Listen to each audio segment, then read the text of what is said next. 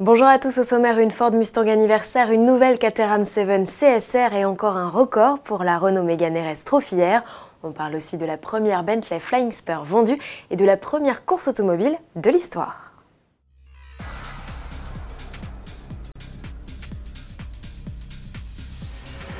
Joyeux anniversaire à la Mustang à l'occasion des 55 ans de la Pony Car. Ford lance une série spéciale de sa sportive. Sobrement baptisée Mustang 55, elle embarque le V8 5 litres de 450 chevaux ou 440 avec la boîte automatique à 10 rapports.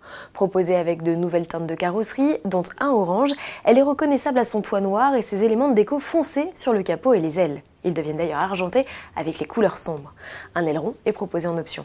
À bord, la Mustang 55 gagne des inserts en fibre de carbone et des sièges en Alcantara.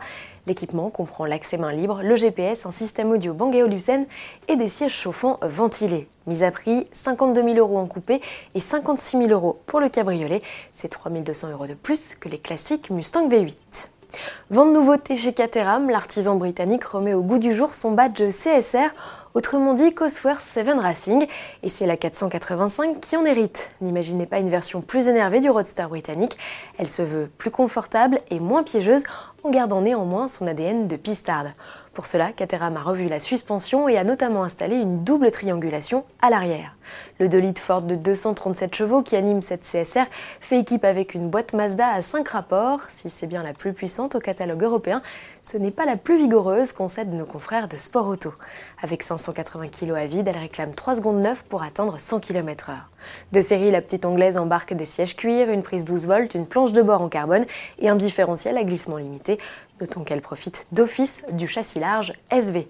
Mise à prix 66 000 euros hors option, août, c'est 7 500 euros de plus qu'une 485 standard. Et en parlant de prix, devinez à combien a été vendu le tout premier exemplaire de la nouvelle Bentley Flying Spur? Réponse 700 000 euros. Il s'agit de l'une des First Edition, une série spéciale de lancement suréquipée. Le pendant 4 portes de la Continental GT a été adjugé lors d'une vente caritative organisée par la fondation Elton John Heads. Les fonds seront reversés à cet organisme qui lutte contre le sida. La Mégane RS trop fière, de nouveau en piste, après le Nürburgring, la compacte Renault de 300 chevaux s'est lancée à l'assaut du circuit de Spa-Francorchamps en Belgique. Objectif, battre le record des tractions sur la piste. Pour mener à bien la mission, le constructeur a fait appel à son pilote de développement, Laurent Urgon. On lui doit déjà le record sur la boucle nord en mai 2019. Sous un soleil de plomb, ce 24 juillet, en marge des 24 heures de Spa, il a bouclé les 7 km de tracé en 2 minutes 48 secondes et 338 millièmes.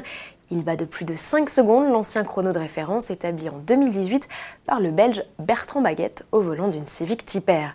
C'est la deuxième fois que la Française ravit un titre à la Nippon. Reste à savoir si Honda ripostera ou non. Pour finir, sport auto et histoire, ce week-end c'est aussi le Grand Prix F1 d'Ockenheim en Allemagne. À cette occasion, Mercedes a choisi de changer la livrée argentée de ses monoplaces pour du blanc. C'est la couleur historique des véhicules allemands en compétition depuis que la compétition auto existe, c'est-à-dire depuis 1894. Il y a 125 ans se tenait entre Paris et Rouen la première course de l'histoire. Le 22 juillet, une vingtaine de concurrents s'élancent pour 126 km de course. Le moteur à combustion en est encore à ses débuts et équipe seulement 15 machines. Il faudra près de 6 heures aux concurrents pour allier l'arrivée.